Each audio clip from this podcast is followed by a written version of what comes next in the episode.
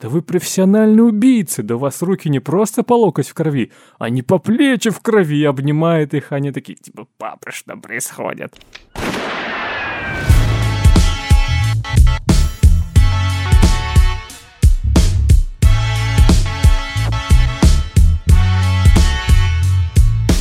Всем привет! Это подкаст «Кинопоиска крупным планом». Мы разбираем новинки проката, вспоминаем классические фильмы и иногда обсуждаем актуальные новости.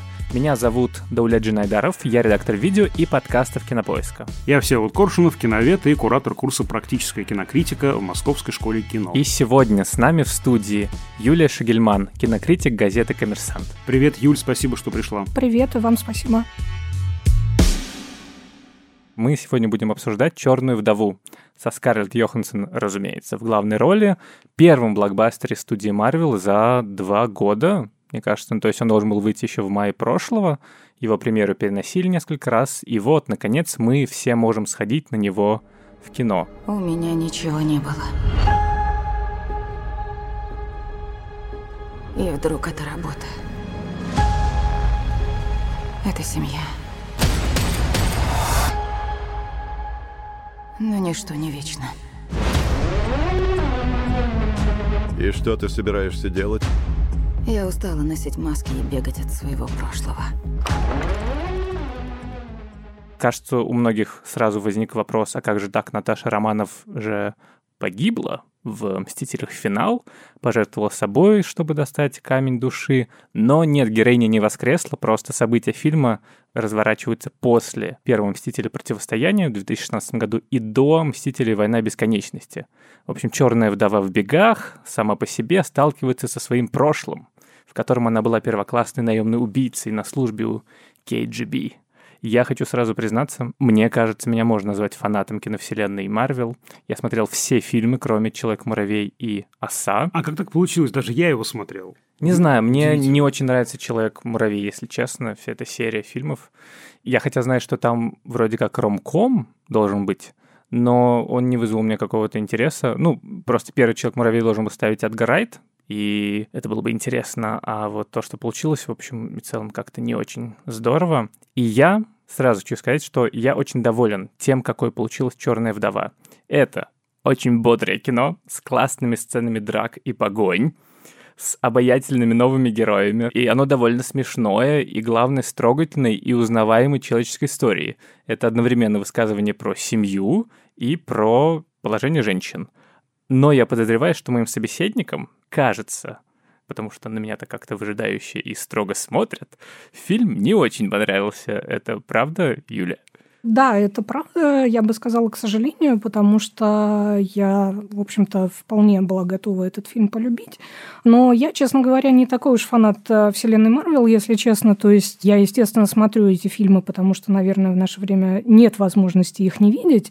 Но я пропустила какое-то количество эпизодов, то есть того же самого Человека-муравья и Осу, кстати сказать, Доктора Стрэнджа, Человека-паука с Томом Холландом. Короче говоря, возвращаясь к вдове, у меня на самом деле к ней только одна претензия, которая прозвучит совершенно непрофессионально, и я знаю, что в наших кругах не принято так говорить, это вообще запрещенное слово на букву «С», но мне было очень скучно ну, то есть то, что я жду от блокбастера, да, то, что он меня развлечет, в данном случае я этого не получила. То есть а, вроде бы действительно все эти составляющие, о которых ты, Дуля, сказала, они там есть, но при этом, ну, почему же так скучно все это смотреть? То есть шуточки Красного Стража не зашли? Нет, мне, кстати, вообще, э, вот э, с чем я могу поспорить, мне совершенно не показалось, что в этот фильм веселый, потому что, на мой взгляд, там довольно мало юмора по сравнению с традиционными марвеловскими э, выпусками,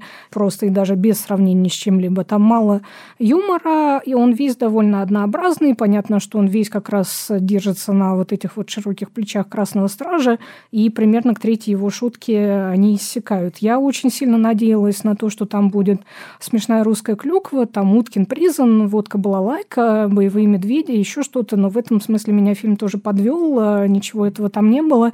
Там были интересные сцены в ГУЛАГе. Я потом в э, титрах прочитала, что это называется ГУЛАГ, потому что так и не скажешь. Вот. А в остальном там вот э, даже в этой части было как-то так все очень сдержано.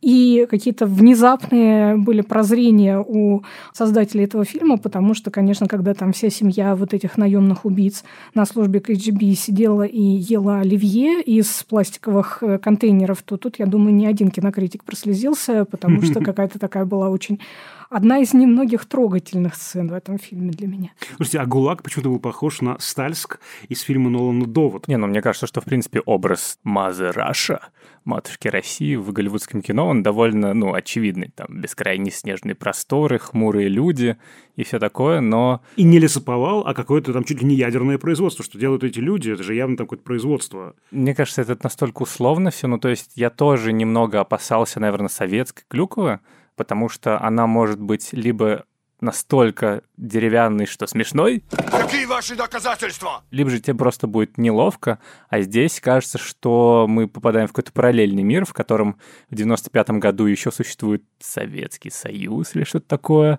в котором генерал Дрейков выходит в Олимпийке. Очень трогательный момент, мне кажется. Да, и при этом он похож на Никиту Сергеевича Михалкова, и даже, я не знаю, было это специально задумано или так случайно получилось, у актера дубляжа был голос очень похожий на Михалкова, и я как-то надеялась, что это будет тоже продолжаться в том же духе, но потом генерал Дрейков сбрил усы, переоделся из этой Олимпийки в обычный костюм деловой и сразу же тоже стал довольно скучным персонажем. Это все чистая лажа. А меня очень порадовали розовые гвоздики. Понятно, что гвоздика такой прям, ну, очевидный, да, символ советского общества, советской истории.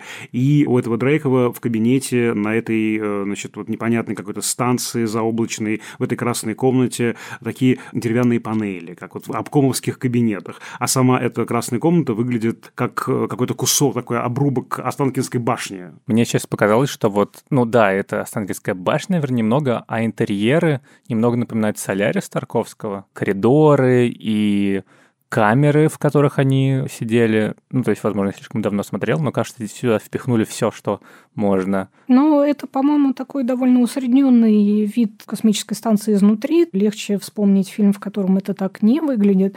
Кстати сказать, в кабинете у этого Дрейкова еще был портрет э, чуть ли не Достоевского, какого-то бородатого Слушайте, русского мужика. Я прямо залип. А мне показалось, это или Распутин, или Степан Разин. Он какой-то агрессивный. Достоевский, он такой, ну, как бы аккуратненький. А там такая бородища была. Вот прям Да, загадка, да. кто же это был, реально. Вот, я тоже хотел вас спросить, потому что я прям смотрел на этот портрет и думаю, вот, будем обсуждать во время подкаста.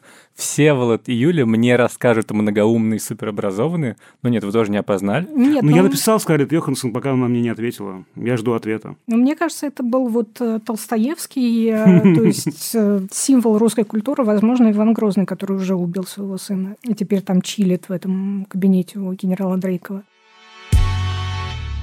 Вместе с тем, мне кажется, то, что тут русская тема как-то не особенно ярко звучит, это не отвлекает от основной истории. Кстати, я подумал, что очень здорово связаны именно биография персонажа Черной вдовы, которая вообще изначально в комиксах появилась, собственно, на витке холодной войны, и то, что по жанру Черная вдова фильм имитирует шпионские боевики, шпионские триллеры. Ну, пытается, по крайней мере. Там даже есть момент, когда Скарлетт Йоханссон смотрит какой-то фильм с Бондом, такое подмигивание всем, кто понимает, что сейчас Марвел постмодернистски переосмыслит вот такой вот жанр, как и Нолан, кстати, в «Доводе», тоже про шпионов. И тут, конечно, еще тоже, что э, неплохо, что они также постмодернистски иронично обыгрывают сами себя. И Елена Белова не хочет становиться копией этой вот, значит, Наташи Романов и всячески обшучивает ее эти красивые позы. Ну, как-то вот есть такая ироническая дистанция, которую лично я не очень ожидал.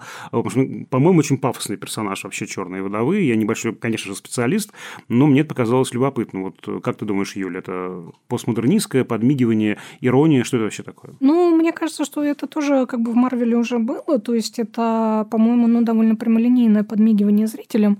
Оно уже было в «Мстителях. Финале», когда, например, они там обсуждали э, ягодицы Капитана Америки, а здесь вот они обсуждают эту позу героическую, которую принимает Черная вдова. Ну, то есть это мило, конечно, но я бы не сказала, что это прям такая постмодернистская ирония. То есть это некий такой, ну, подарок фанатам, что ли. Мне вообще этот фильм показался в большей степени именно подарком фанатам, чем чем-либо еще, потому что мне трудно представить, что он будет интересен, ну, человеку не погруженному, так сказать, в MCU, потому что он здесь заполняет, как Даулет сказал, лакуны, дырки между несколькими выпусками, и он как раз таким вот фанатам, которые знают все мельчайшие детальки, подкидывает э, несколько там новых деталей для того, чтобы там потом fan fiction сочинять или просто получить удовольствие.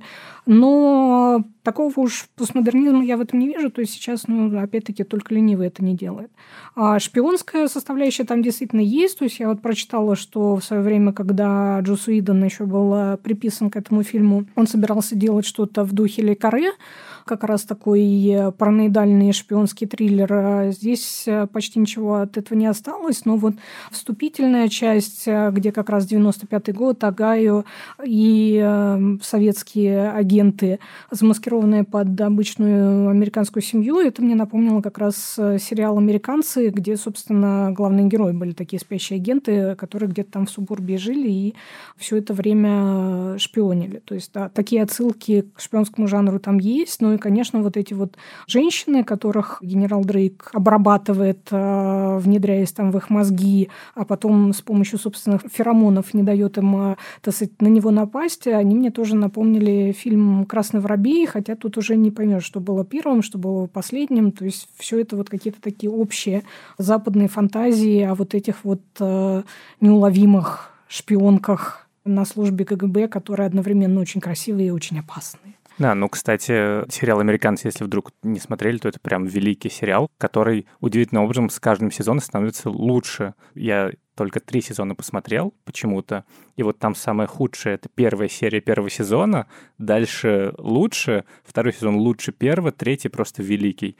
Боюсь, что там дальше происходило. Ну, кстати, про заполнение лакун действительно важная же история, что фильм про черную вдову очень долго ждали и требовали именно фанаты персонажа, и как раз одна из главных претензий к фильму «Мстители. Финал» была в том, что Тони Старк, который погиб, там пожертвовал собой, щелкнул пальцем и погиб, ему устроили невероятно пышные, трогательные, пафосные проводы, похороны. А как бы смерть Наташи Романов, она в общем и целом просто случилась, и многие действительно были недовольны, а как так? Она, вообще говоря, из оригинального состава «Мстителей» была. А здесь такое как бы прощание с героиней, хотя я согласен с тем, что она тут, э, в общем целом, не самый яркий персонаж из всех.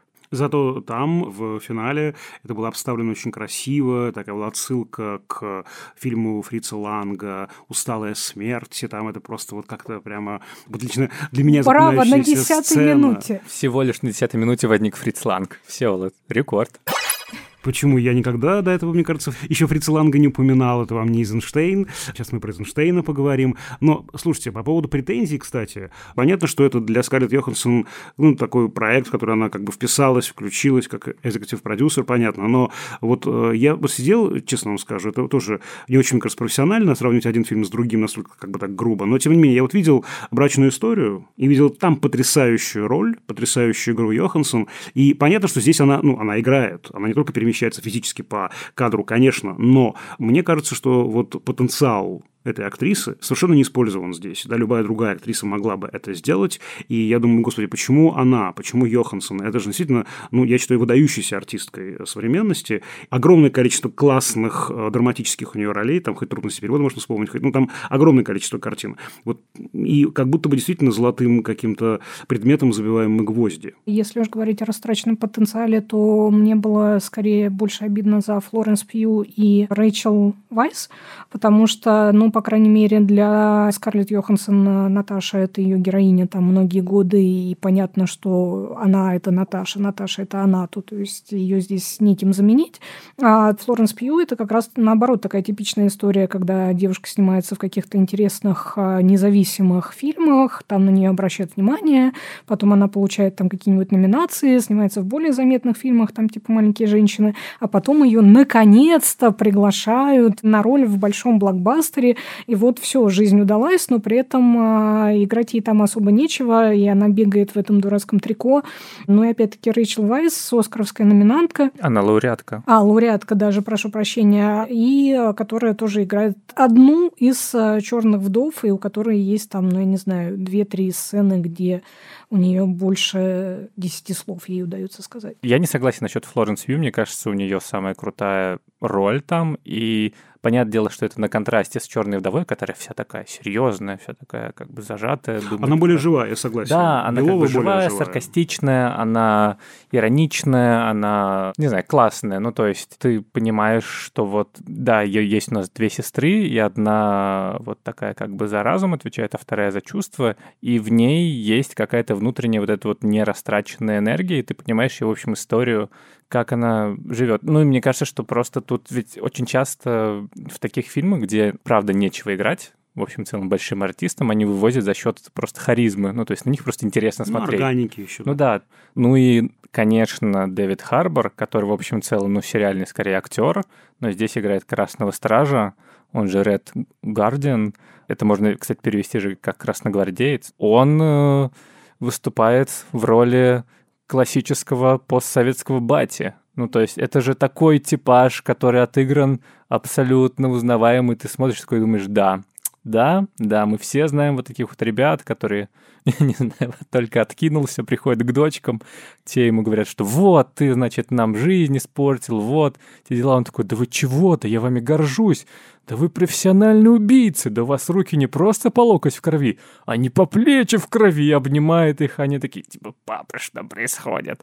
Ну и, короче, вся эта история с э, семьей и с тем, как они взаимодействуют друг с другом, она уже очень живая и непосредственная, и ты понимаешь, какая в этом, ну, внутри история про вот эту дисфункциональную семью, которая супер знакома и супер популярна в кинематографе вообще последних лет. Ну да, я даже надоело. Вот я прям выписал эти фразочки, да, что вот я думал, что у меня нет семьи, а сейчас я обрела сразу две семьи. Ну, прям вот немножко тошнотворно, скажу вам прямо. Вот мы это обсуждали уже тему семьи, которая просто в каждом первом фильме на уровне форсажа. Сейчас, да, должен в наш подкаст ворваться Вин Дизель. Нельзя отворачиваться от семьи даже если она отвернулась от тебя. Ну, надоело, короче. Ну, банально просто. То есть это решено не очень остроумно. Понятно, что мы, может быть, слишком многого ждали с Юлей от фильма, и у него не было таких задач нас с Юлей как-то удивлять. Но для меня это вот, ну, просто, да, общие места какие-то. Наверное, да. Это тема того, что супергерои, э, наемные убийцы, вот это все, они на самом деле тоже люди и тоже хотят, чтобы их любили. Она, с одной стороны, интересная, а с другой стороны, она вот избита настолько, ну, то есть от нее вообще уже ничего не остается. Она похожа на главного антагониста фильма Черная вдова, таскмастера, то есть э, какое-то такое непонятное механическое существо, которое ходит, дерется, бьется и во время драк имитирует э, движение своих противников. А потом, когда с него снимают шлем, оказывается, что там внутри травматизированное, несчастное, бедное существо. Ольга вот... Куриленко, несчастное, травматизированное. Да, да, ну и вот эта вот тема семьи, она тоже такое кажется, она вот э, ходит и имитирует все остальные фильмы про семью, а потом мы снимаем с нее шлемы, и она там вся побитая, обгоревшая, уже ничего, ничего в ней не осталось, ничего уже из нее больше не выжить. Ну, кстати, вот то, что ты говоришь, что действительно человечность этих супергероев, мне кажется, это очень нравится, и я это приветствую, потому что тот же Красный Страж, вроде он такой как бы мощный, сильный, но при этом мы, мы видим его ограниченность, да, что он там избыточный вес, ему там тяжело делать то, все, он еле влезает в свой костюм. Влез таки. Это, правда, мне кажется, уморительная сцена. Спрашивает про Капитана Америку. Это да. само собой, да, что амбиции, да, это... Он говорил обо мне, он, кто, кто говорил? Капитан Америка, это все понятно. Вот мне кажется, это интересно, что нам показывает ограниченность этих супергероев, потому что, ну, сколько же можно как на идеал на них смотреть. После этого пролога, собственно, шпионского в духе фильма «Американцы», когда они убегают из Агаю, там у нас мощная эмоциональная сцена титров под э, кавер песни «Smells Like Teen Spirit», которую исполняет певица Малия Джей.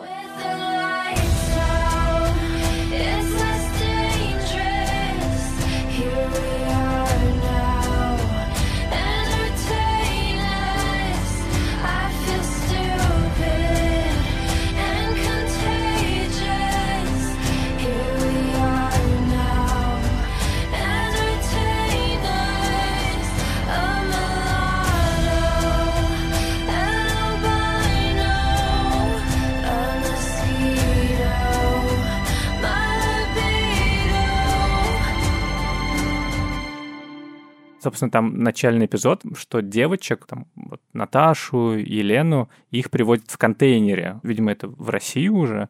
Часть убивают сразу, а часть, значит, э, отбирают для того, чтобы сделать из них черных вдов.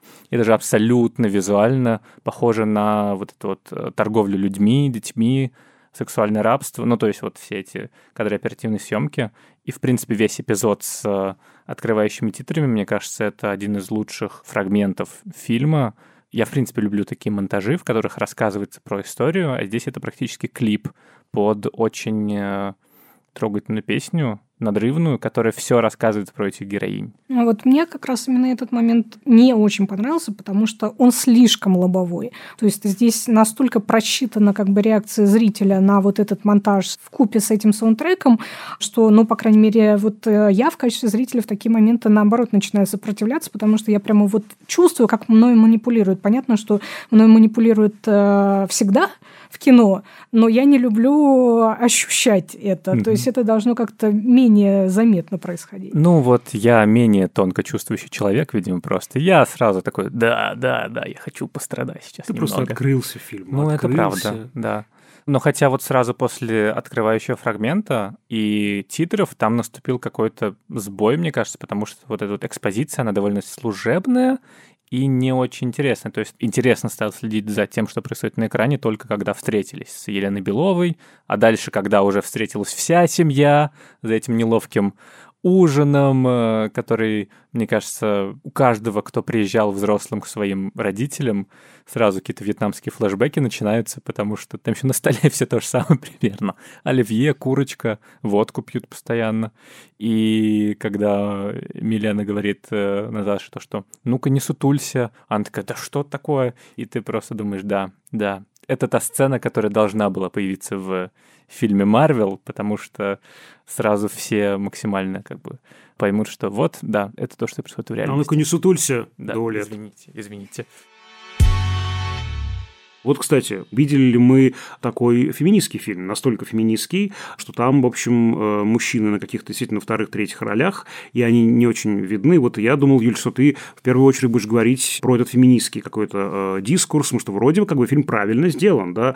Девочки говорят не про мальчиков, у них свой конфликт, своя история, и мужики вообще как бы на обочине сюжета. Как ты относишься и оцениваешь феминистский потенциал фильма? А здесь а, вот вся вот эта вот феминистская повестка без безусловно, присутствует, но она здесь сделана не таким вот шершавым языком плаката, как, например, в «Капитане Марвел», где просто реально героини выходили по очереди к камере, к микрофону и произносили речи, что вот маленькие девочки, которые посмотрят на «Капитана Марвел», поймут, что они тоже все могут, а потом появлялась маленькая девочка, которая смотрела на «Капитана Марвел» и говорила «Вау, я тоже все могу».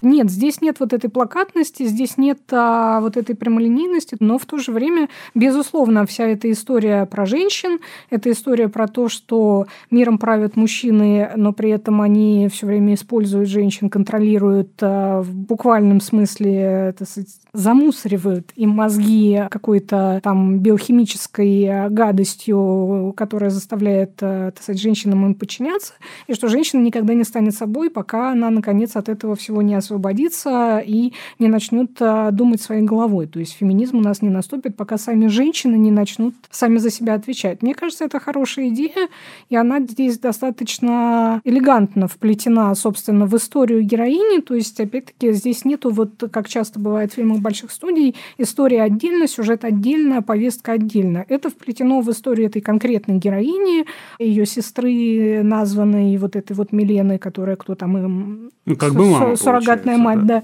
И а, вот это вот, по-моему, сделано ну, достаточно хорошо, вплоть до финала, когда, наконец, нам показывают эту огромную карту мира, и мы узнаем, что по всему миру огромное количество вот этих вот женщин, которых использовали в качестве инструментов там и так далее. То есть вот это вот, э, на мой взгляд, сделано удачно. А мне понравилась метафора «пыль в глаза». Там буквально же пускают такой вот как бы пыль в глаза, только здесь это пыль в глаза, которая освобождает тебя от другой пыли в глаза, которую мужики напускали в течение веков ну, женщине. Ну да. да, здесь как бы обычная история о том, что мужчины при власти, они хотят контролировать сказать, женские мозги, пускают им эту пыль в глаза, и они хотят контролировать репродуктивные функции. Там есть очень хороший диалог, э, когда вот как раз Красный Страж пытается тупо пошутить на тему ПМС, что «а что это ты такая нервная, там, наверное, у тебя ПМС», и тут его просто отбревают по мордасам, значит, обе черные вдовы, говоря, что нет у нас ПМС, потому что нам вообще-то матку вырезали в красной комнате. То есть это действительно такой э, момент, когда, мне кажется, зал так немножко офигел на пресс-показе, когда вдруг вот это вот было сказано, вот прямо все вещи были названы своими именами. Ну, жестко, да. Вместе с тем, ну, там есть такие моменты, как бы, ну, не то что необычные для современного голливудского блокбастера, но, по крайней мере, они очень тонко сделаны, хотя основная метафора, она абсолютно понятная. Ну, то есть ты видишь этого неприятного мужика, патриархальную фигуру, и, в общем и целом, у тебя нету каких-то вопросов, потому что хотят сказать авторы фильма.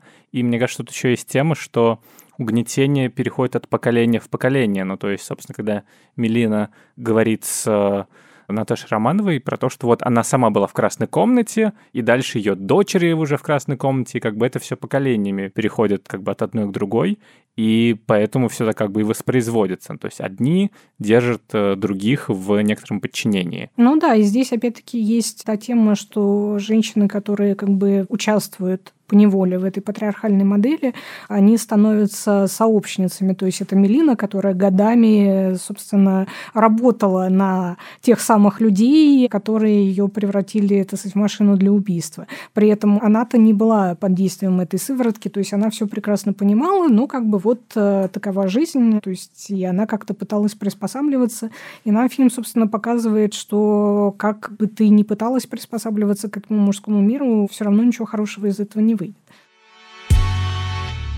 С одной стороны, вот, э, как я говорила, в смысле феминизма, фильм не пропагандистский, а такой очень естественно это все вплетает э, в историю, но при этом это страшно пропагандистский фильм в смысле холодной войны.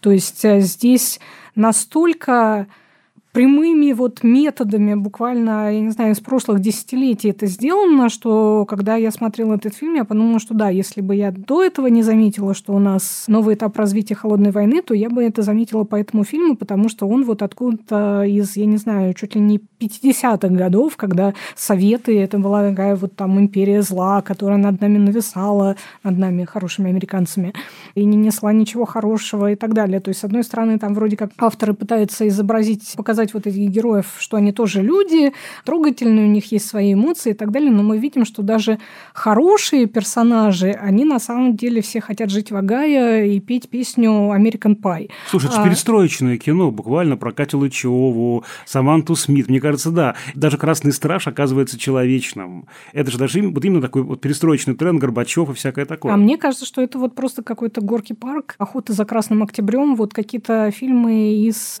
тех времен, то есть, да, с одной стороны, они человечные, но потому что, ну, все-таки показать их уж совсем такими схематичными злодеями, наверное, нельзя.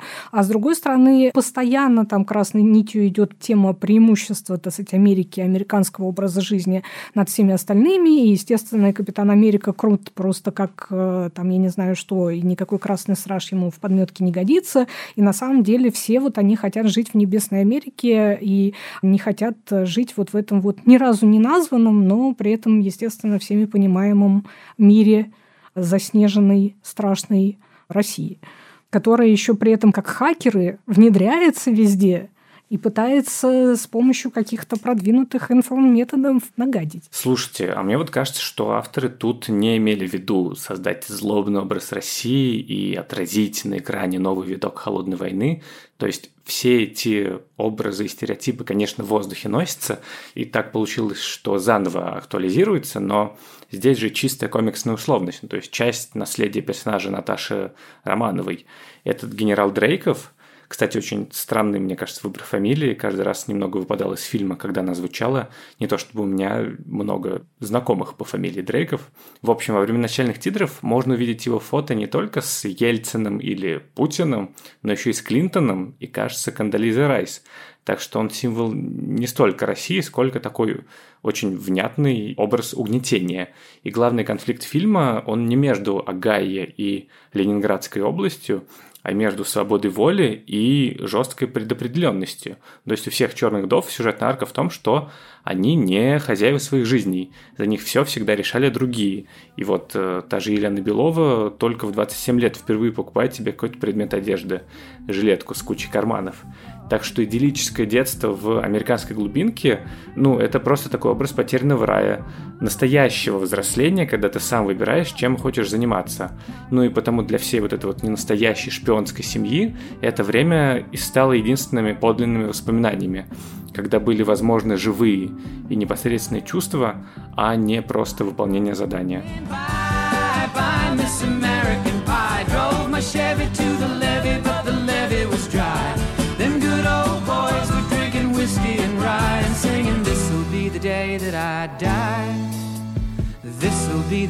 that I die.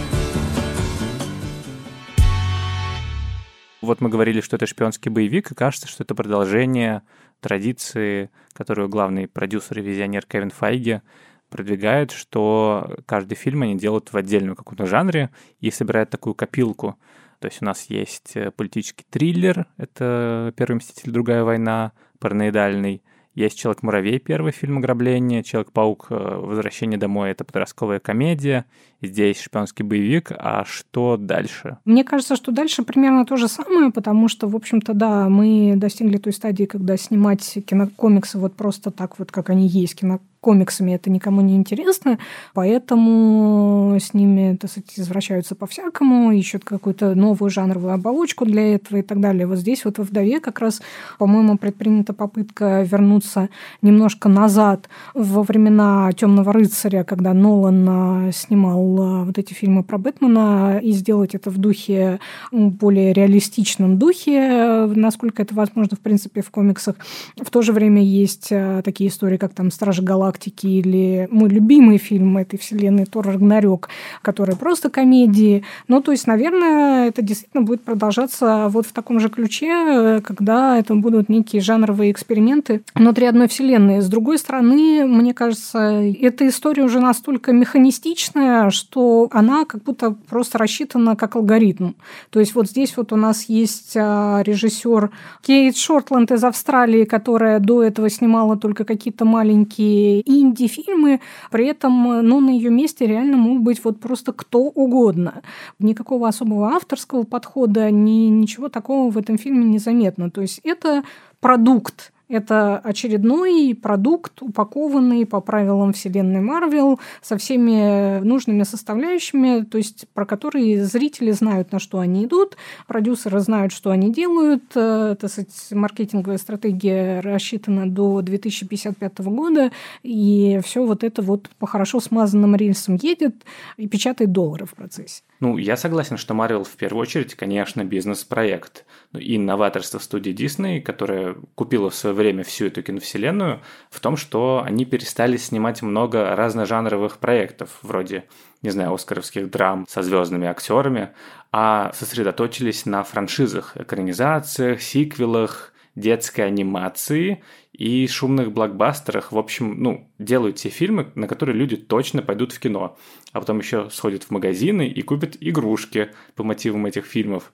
Собственно, это, кстати, еще более выгодный бизнес, чем фильмы, и можно даже назвать э, все эти крупные блокбастеры 200-миллионными рекламными роликами для новых игрушек.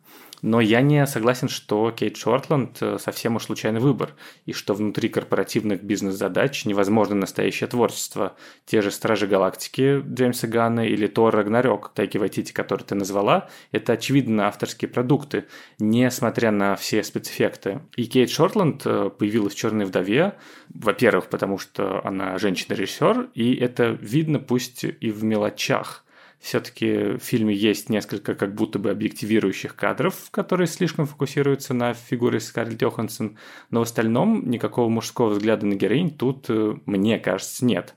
Достаточно сравнить с первыми «Мстителями» или даже «Железным человеком 2», в котором впервые появилась э, героини Наташи Романовой, вот все эти вырезы, позы, мне кажется, Скарлетт Йоханссон там всем надавала по щам как исполнительный продюсер. А во-вторых, предыдущие фильмы Шортланд — это независимые драмы, и в «Черной вдове» все-таки тоже есть очевидный перевес в сторону такого человечного кино, а не просто аттракциона. Даже на уровне визуального языка, то есть все эти ручные камеры, такие крупные планы, иногда съемка против света очень теплая.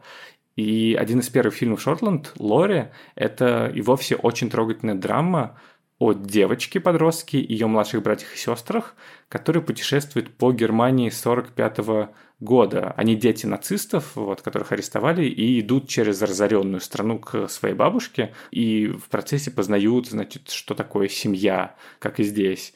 А предыдущий фильм «Берлинский синдром» — это триллер про девушку в плену у абьюзера. Ну, то есть тут тоже очевидно, какая тема перекочевала в черную вдову. Слушайте, а мне очень нравится одна тенденция, которая, конечно же, ну, скорее такая пунктирная и необязательная, и, может, не очень важная для Вселенной, но я ее приветствую. Это очеловечивание, то самое этих супергероев, когда они предстают более слабыми, более ограниченными в своих возможностях. Для меня это самое интересное и самое ценное. Вот это драматическая составляющая. Ну, мне кажется, это как раз то, что сейчас Марвел и Дисней делают в своих сериалах, сериалах все эмоции, вся драма, все какие-то человеческие отношения и так далее, они остаются в сериалах. То есть вот хорошим примером был WandaVision, например, который весь про проживание скорби. Сейчас вот идет или уже закончился там «Сокол и зимний солдат», потом будет «Соколиный глаз», где, собственно, как раз будет расширена и углублена и все что угодно роль Елены Беловой. А фильмы, которые выходят, ну, они выходят вот примерно там по штуке в год или в два года, как такие большие, громкие громкие рекламные ролики, что ли, к тому, что подписывайтесь на канал Disney+, вот там-то мы вам покажем, так сказать, все закадровые истории, что на самом деле происходило, кто с кем, зачем, почему, у кого какие детские травмы там и так далее. А сейчас вы вот просто вот э, два часа в кинозале проведете, посмотрите на новые достижения, так сказать, специалистов по спецэффектам, гриму и всему остальному. И пиротехники.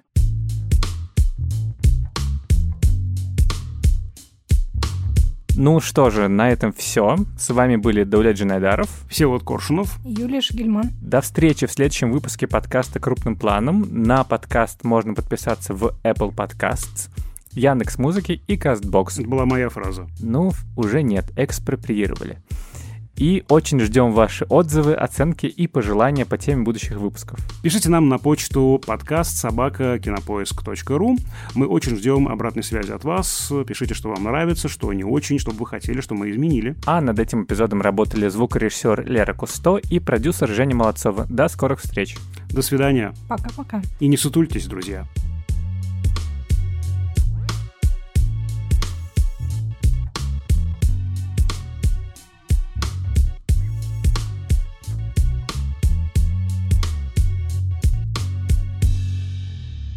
Поехали в Агаю, уже, уже все уже. Да, вот мы поговорили 50 минут про черную вдову, а уже хочется прямо эмигрировать. Bye, Нет, bye, нет, я не хочу. Я Давай, не хочу споешь. American Pie, Всеволод? Я можно вот другую песню спою? Там есть классная такая песня «Вставай, проклятием заклейменный». Весь мир голодных и рабов. И в смертный бой идти готов. Ура! Ура, товарищи.